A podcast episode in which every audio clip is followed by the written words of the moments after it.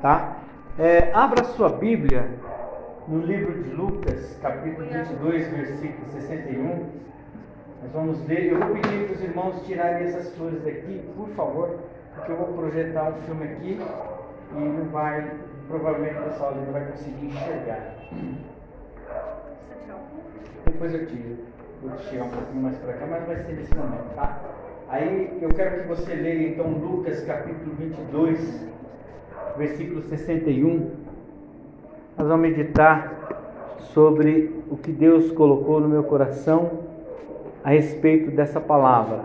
Então, versículo 61 de Lucas 22. Então o Senhor se voltou e. O que está escrito aí? Olhou. Tá? Exatamente. Vamos lá, eu vou de novo ler, vocês vão ler bem forte porque está gravando, senão fala, o pastor estava falando, estava pregando com a igreja vazia. Vamos lá. Então o Senhor se voltou e olhou. olhou para Pedro. No olhar de Pedro, e Pedro se lembrou das palavras dele. A palavra do Senhor era: Antes que o galo cante, você me negaria. E Pedro saiu dali chorando amargamente. Hoje nós, eu quero falar com vocês, eu, daqui a pouco a gente vai assistir uma, uma, um filminho, talvez vocês todos já viram na internet, ele tem o som do Baruch, eu tirei o som do Baruch e coloquei um outro som, mas é esse vídeo mesmo. Eu quero dizer para vocês que quando os nossos olhos se direcionam para Cristo, ele nos revela a nós mesmos. Quando nós olhamos para Cristo, há uma verdade. Quando nós olhamos de verdade para Cristo, e não é um olhar de acusação, não é um olhar, é um olhar que nos revela, é Deus através de Cristo Jesus, quando a gente olha para Ele, Ele olhar para Cristo é olhar para um sacrifício, entender o sacrifício e dizer assim: eu que deveria estar nesse sacrifício e ele que foi por mim, e no entanto, eu preciso valorizar esse sacrifício. Por quê? Porque quando Pedro tem esse encontro com Cristo, a Bíblia diz claramente que Pedro saiu dali chorando amargamente, por quê? Porque ele se lembrou do que havia prometido a Jesus Cristo e não cumpriu. Porque ele havia dito para Senhor: Senhor, eu não vou te negar. E quando esse momento é o momento em que Cristo estava sendo açoitado, esse momento em que Cristo passava pela situação, uma das situações mais difíceis, mas ele conseguiu olhar e os olhos dele se encontraram. Quando os nossos olhos se encontram com Cristo, de verdade, irmãos, quando a gente olha para Cristo de verdade mesmo, a gente consegue enxergar quem nós somos porque nós não conseguimos esconder quem nós somos. E nós precisamos ter esse encontro com Jesus Cristo. Pode ir. Assista esse, esse. Pode desligar a luz, por favor. Quero que vocês prestem bastante atenção, todos, todos vocês, prestem bastante atenção nestas imagens, por favor.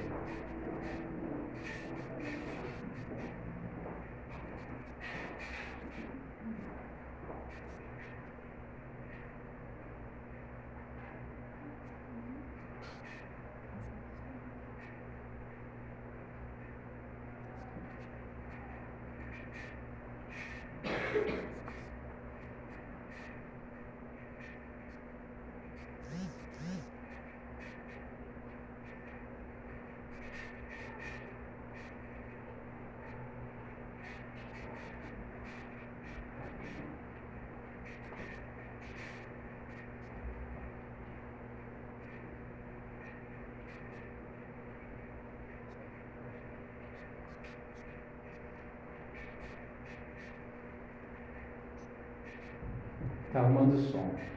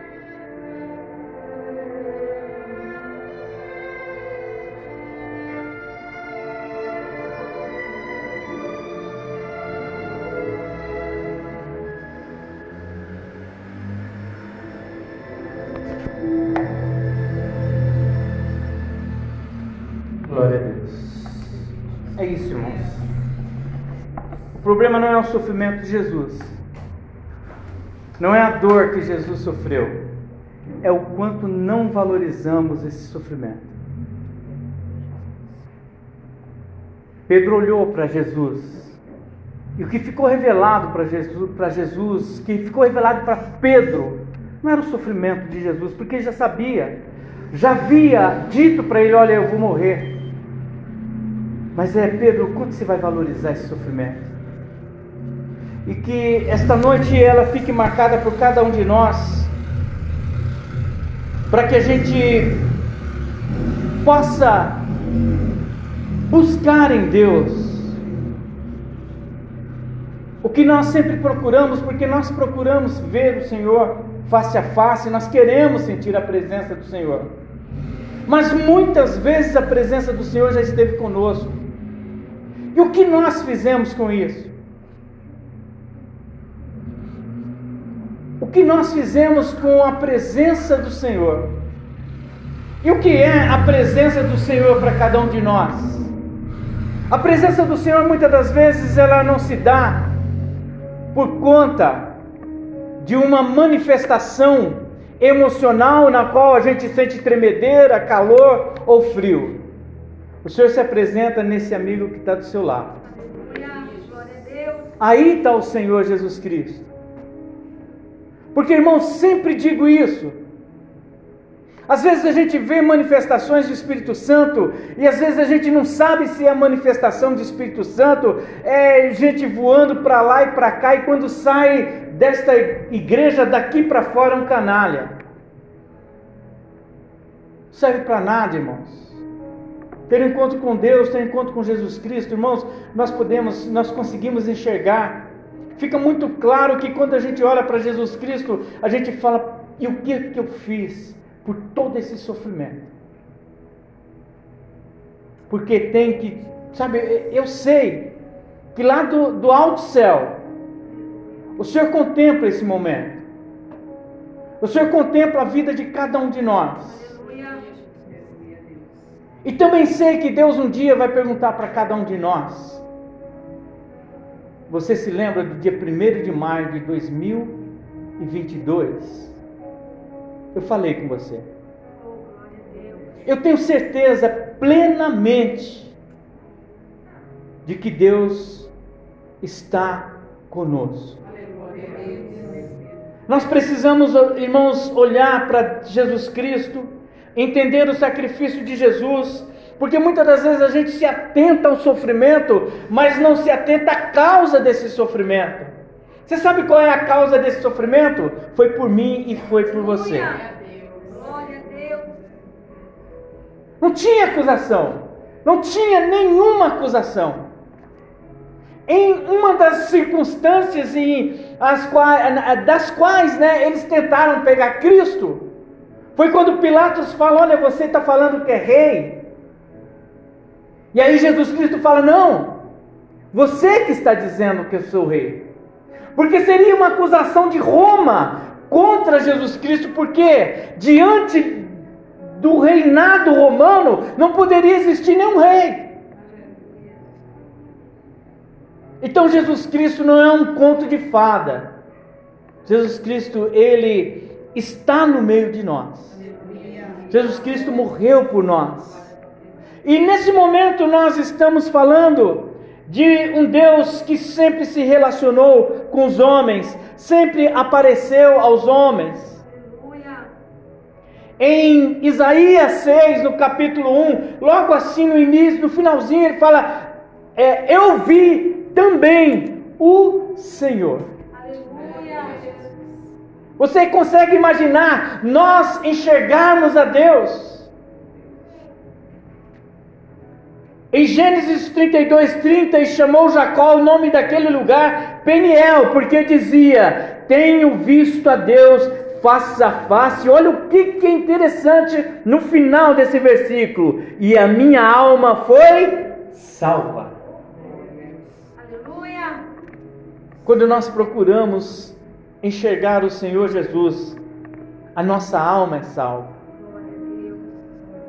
A nossa alma é salva. Porque quando Pedro negou o Senhor, a angústia, o que tomou conta do coração de Pedro, a culpa, o remorso, correram o coração dele, mas o olhar de Pedro encontrou o de Jesus no qual causou um grande impacto e, e, esse, todos esses sentimentos de angústias, esse remorso, se deu exatamente porque não era aquilo que Cristo queria dele, não era aquilo que Deus, Cristo esperava. Cristo não esperava um Pedro da faca, da, do, não, Cristo sempre esperou de Pedro aquilo que ele vai ter de Pedro em João, no capítulo 21, que ele fala assim: Pedro, tu me amas? Eu te amo. Pedro, tu me amas? Te amo. Pedro, tu me amas? Fala, o Senhor sabe. Fala, então, Pedro, cuida de quem eu amo. E quem o Senhor ama? As almas. Glória a Deus.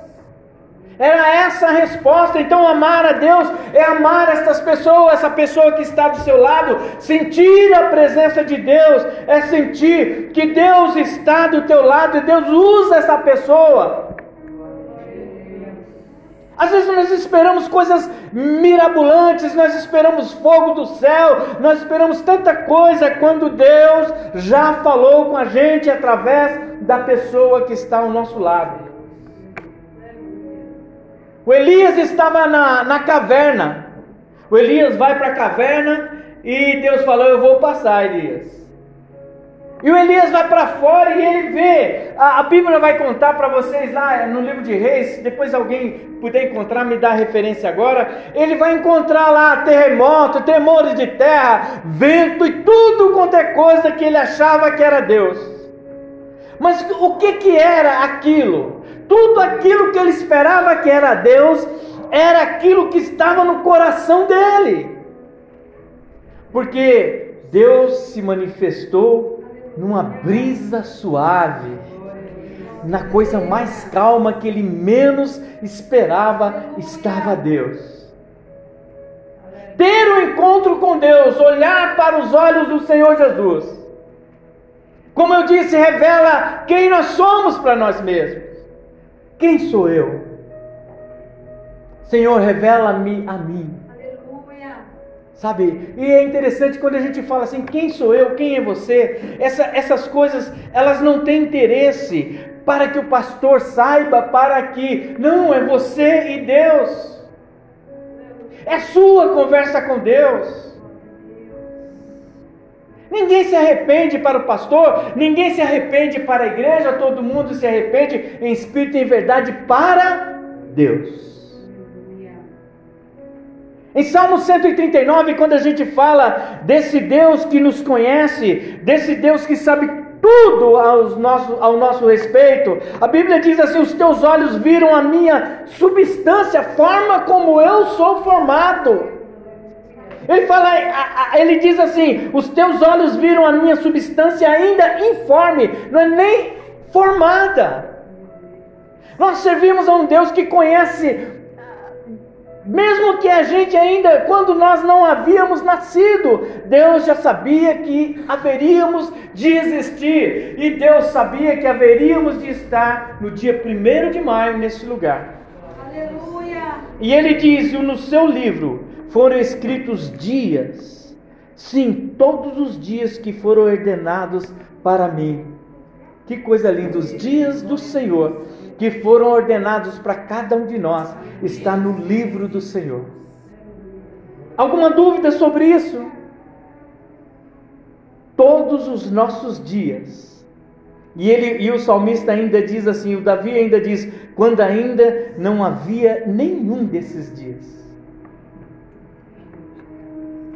Pois os olhos do Senhor estão atentos sobre toda a terra para fortalecer aqueles que lhe dedicam totalmente o coração. Isso está em 2 Crônicas, capítulo 16, versículo 9.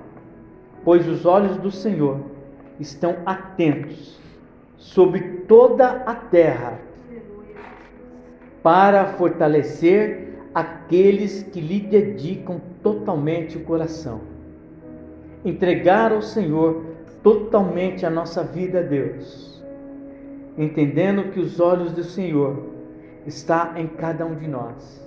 Mas, pastor, ele está só nos, nos olhos de quem serve? Não, o Senhor está em todo lugar da terra. Não existe lugar que o Senhor não esteja. Existe lugar que ele não se manifesta. Mas em todos os lugares o Senhor está, você pode ter certeza. O próprio Salmo 139 vai dizer: Olha, se eu for no mais profundo abismo, o Senhor está. Ele diz: se eu subir a montanha mais alta, eu estou falando da minha forma, o lugar mais alto, ali também estarei. Então, irmãos, não há, não há nada que nós façamos e que possamos esconder do Senhor. Quando Pedro olha para Cristo, ele fala assim: É, o Senhor bem falou que eu ia fazer isso. Porque antes ele tinha falado para Pedro: Você vai me negar. Mas Pedro achou que, olha, eu me garanto, Senhor. E quando ele olha para Cristo, esse choro de Pedro é olhar para dentro. Quando ele olha para Cristo, ele olha para dentro de si. É isso, irmãos. Quando nós olhamos para Cristo, nós olhamos para dentro de nós. Quem nós somos? O que representamos? Porque é fácil bater no peito e dizer assim, sou crente. É fácil dizer, bater no peito e dizer assim, eu sou, eu sou salvo, você não é salvo. Mas que vida que temos levado? E a Bíblia não foi escrita para quem não é da igreja. Tolice de falar assim: ah, não, a gente prega a salvação, mas todos os dias quem está na igreja precisa ser salvo. Todos os dias nós precisamos de nos converter, porque todos os dias pecamos. E principalmente quando a gente leva o evangelho de qualquer jeito. Porque nós lemos aqui porque os olhos do Senhor estão atentos sobre toda a terra, então em todos os lugares, para fortalecer aqueles que lhe dedicam totalmente o coração. O encontro com Jesus gera uma mudança radical na nossa vida, sem dúvida nenhuma. Quando nós olhamos para Jesus, quando nós temos um encontro verdadeiro com Jesus, nós podemos olhar nós podemos enxergar isso em Lucas 19, 5, que Jesus diz: Quando Jesus chegou àquele lugar, olhou para cima e lhe disse: Zaqueu, desça depressa, quero ficar em sua casa hoje. E quando Zaqueu permite Jesus Cristo ir na casa dele, o próprio Zaqueu vai falar sobre a restituição de tudo que tinha roubado das pessoas. Então a mudança Estar com Jesus é uma mudança radical. Estar com Jesus é mudar totalmente a condição da vida que nós estamos levando. Estar com Jesus, olhar para Jesus e poder se alegrar e ser revelado em nós uma servidão incondicional. Porque nós vimos nesse, nessas imagens que há um sentimento puxa, tipo assim, eu encontro com o Senhor e o que está em mim eu sei que nunca alegrou o Senhor. Mas esse encontro que nós temos com Jesus nos dias de hoje nos dá a oportunidade de mudar, nos dá a oportunidade de voltar ao Senhor Jesus.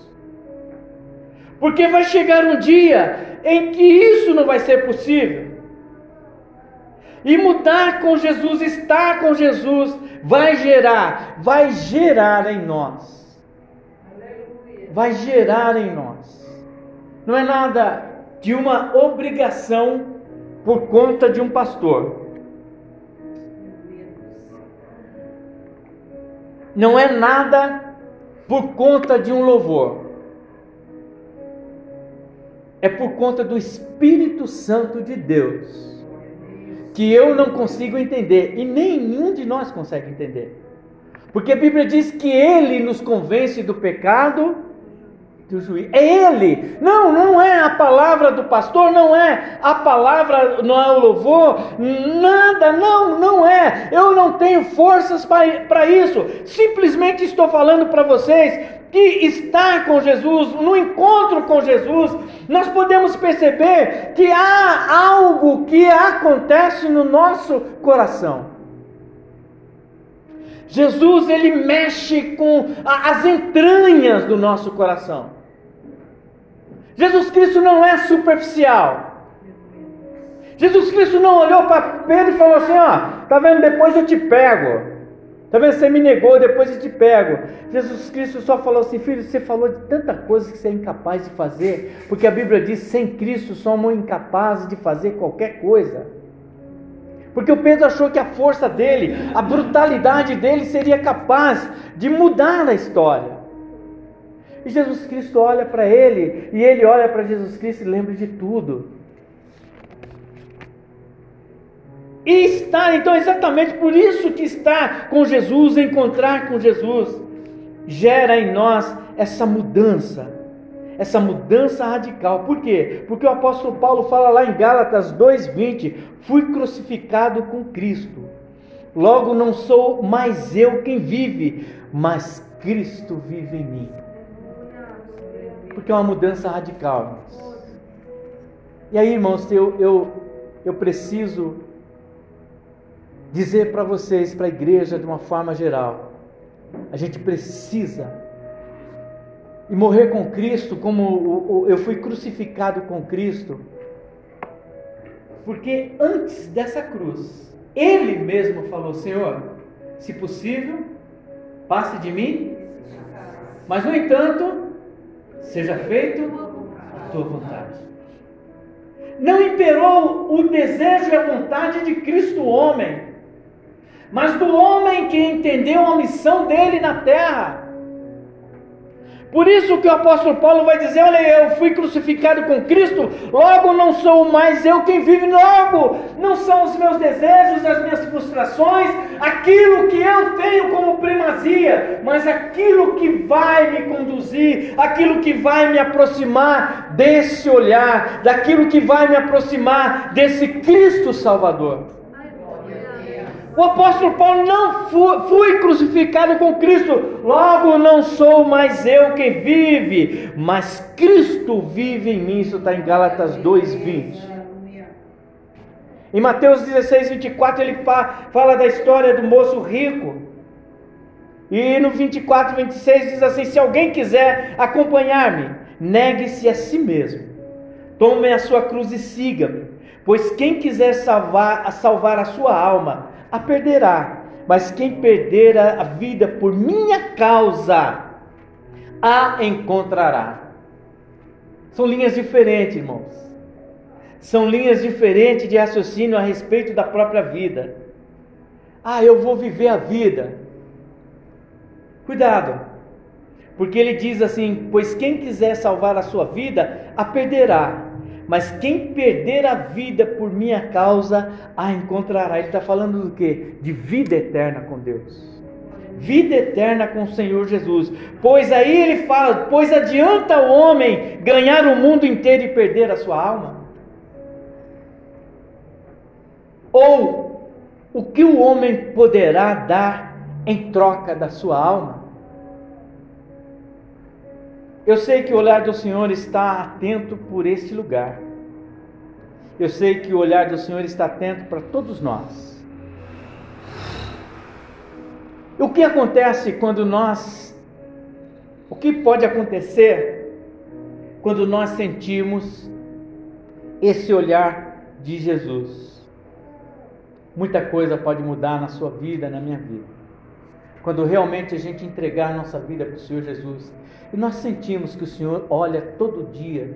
E não é por, por sermos exclusivos. Não é, ah, pastor, eu sou exclusivo. Não. O desejo de Deus é que todos nós fossemos, que todo mundo fosse salvo. O desejo de Deus está na Bíblia, é que todos fossem salvos. Mas o que faz separação do homem a Deus é exatamente o pecado. E todos nós temos argumentos para as coisas que não agradam a Deus. Porque é interessante nós falarmos, eu estava falando sobre isso com meu cunhado. A gente fala, ah, mas não faço mal para ninguém. Não, você não faz realmente, não faz mal para ninguém. Mas você ofende a Deus, a natureza de Deus. Nós ofendemos a Deus quando fazemos qualquer coisa que não agrada a Deus nós precisamos entender que nós temos, quando nós vamos orar, a oração que Cristo deixou, nós começamos com que, que pronome? O Pai Nosso. É o Pai Nosso, irmãos, que está na onde? No céu.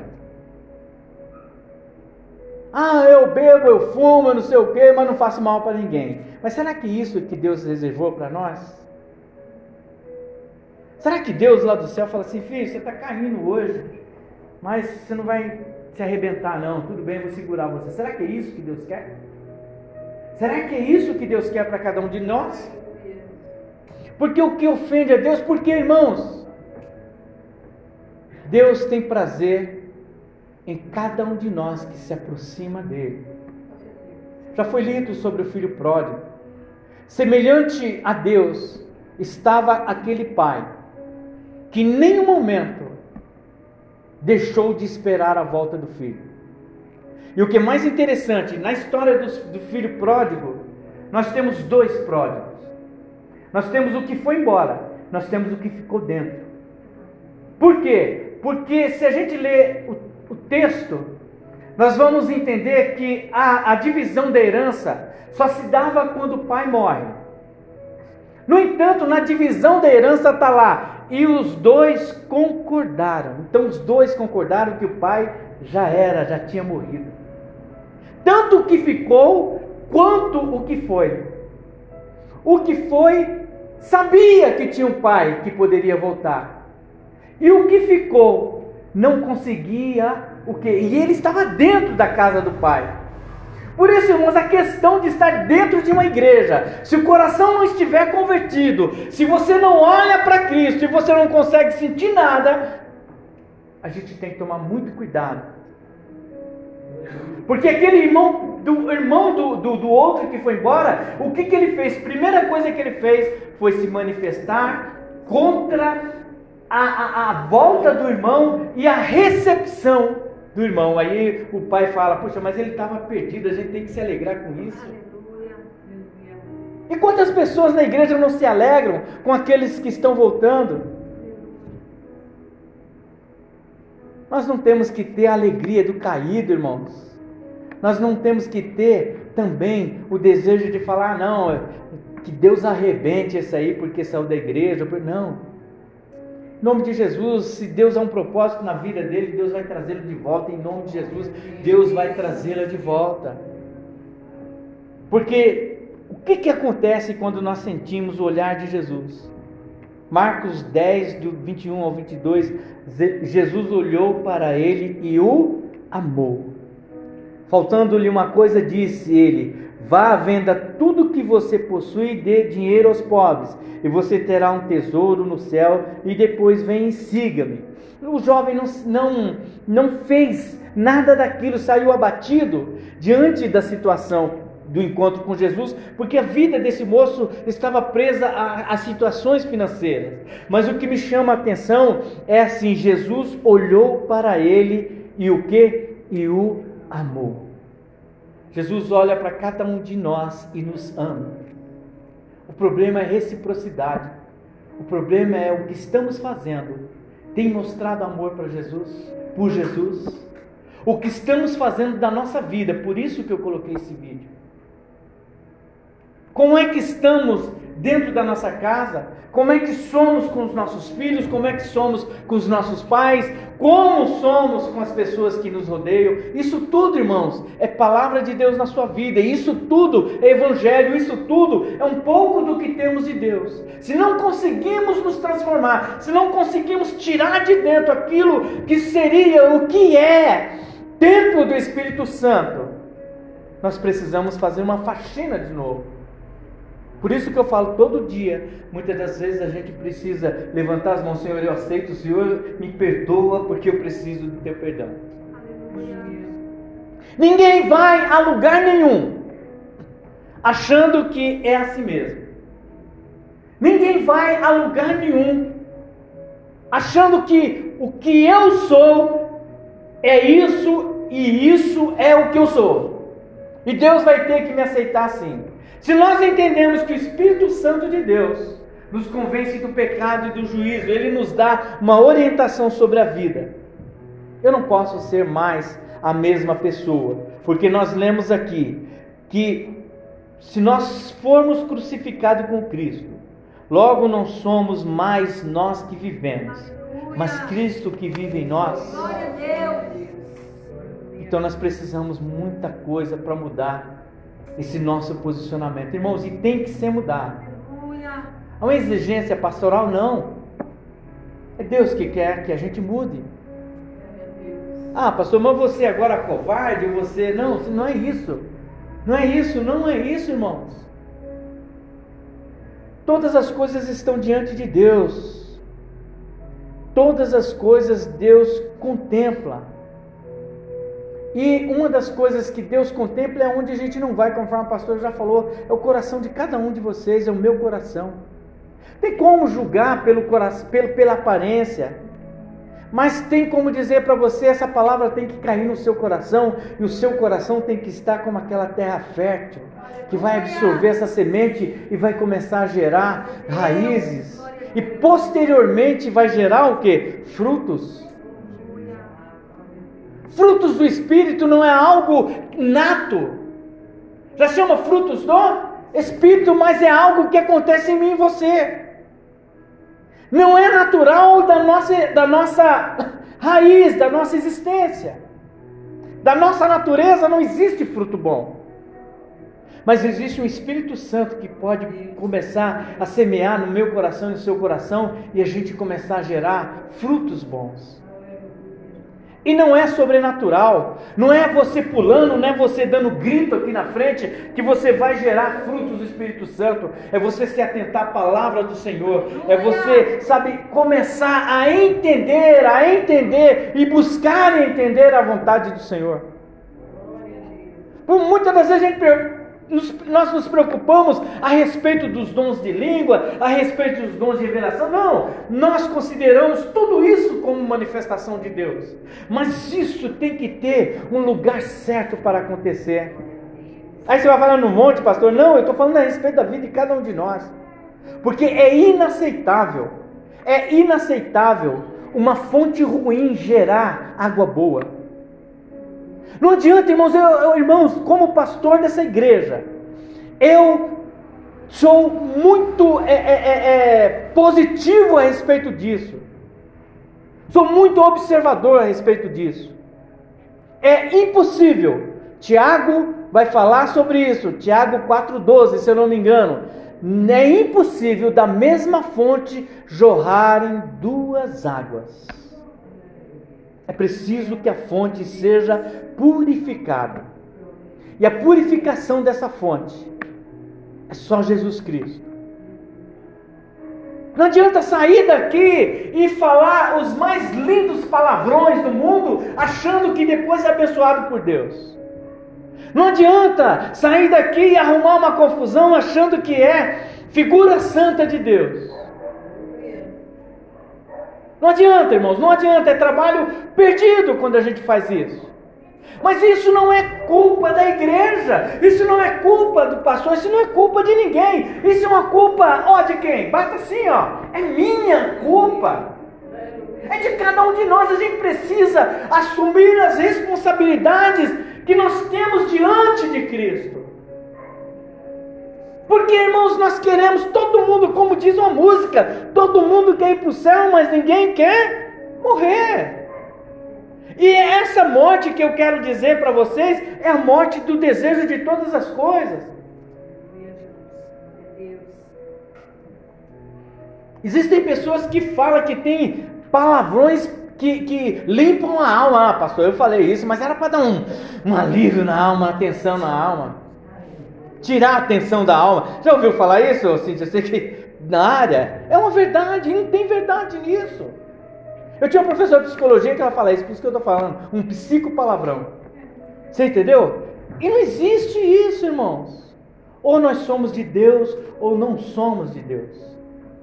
E a gente precisa pontuar sobre isso, por quê? Porque os olhos do Senhor vai se encontrar com os nossos olhos um dia. E aí, ele não vai revelar, ele não precisa de revelação. Jesus Cristo não precisa de revelação. Ele é a maior revelação de Deus para nós. Porque amou o mundo de tal maneira que deu Cristo, seu Filho único, para que nós todos tivéssemos vida e vida com abundância vida eterna. Ele não tem necessidade de ser. Esse encontro com Deus revela-nos a nós mesmos. Eu estou revelado por causa de um olho, de um olhar naquele que fez tudo por mim e eu não fiz nada por ele.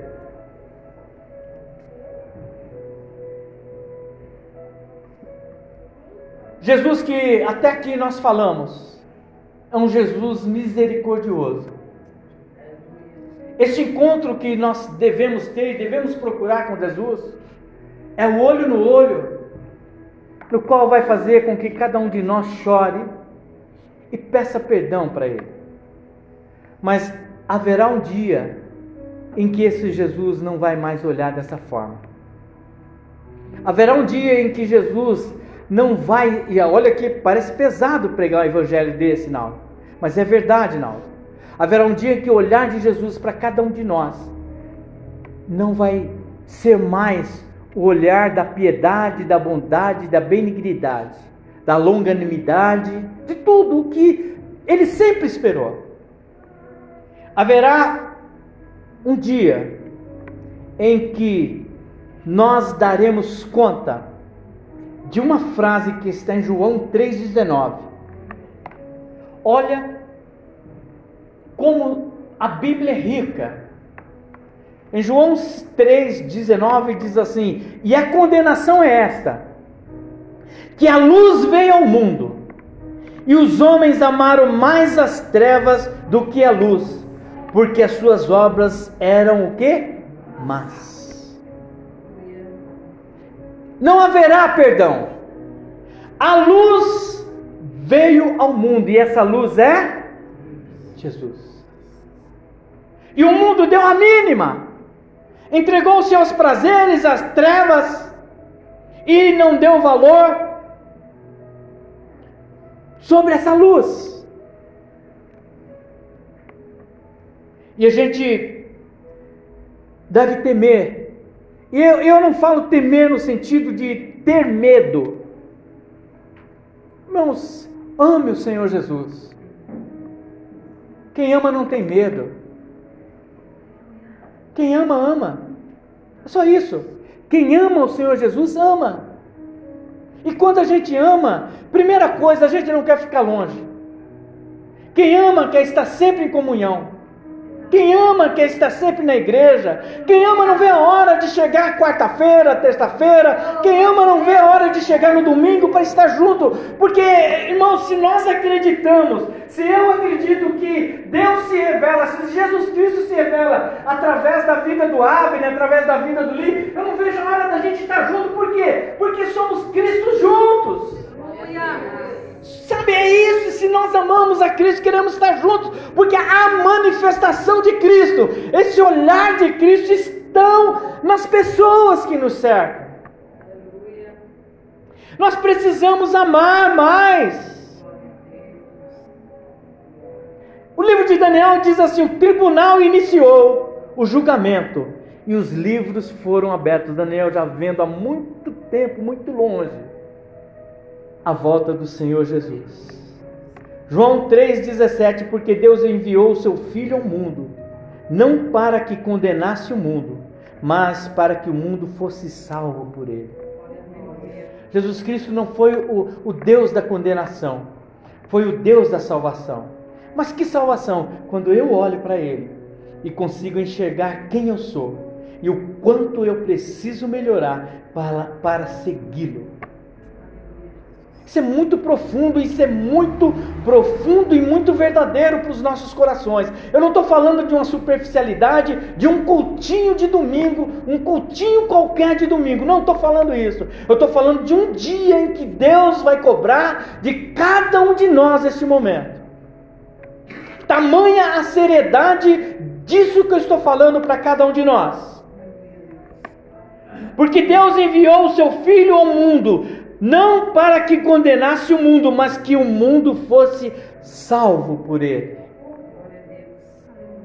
No livro de Eclesiastes que nós estamos é, estudando, ele traz uma situação, irmãos, que isso é, é um testemunho porque eu me incomodava com os escândalos da igreja.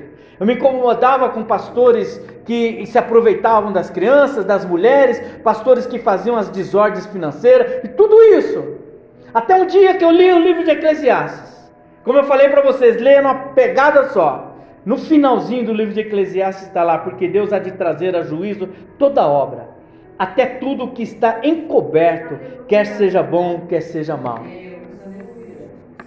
Nós devemos descansar no Senhor. Nós não devemos olhar para quem está fazendo certo ou errado. Nós devemos pregar a palavra do Senhor com a nossa vida e não com as nossas palavras. Palavra hoje até aquela aquele aquele aplicativo do Google, né? Ele fala.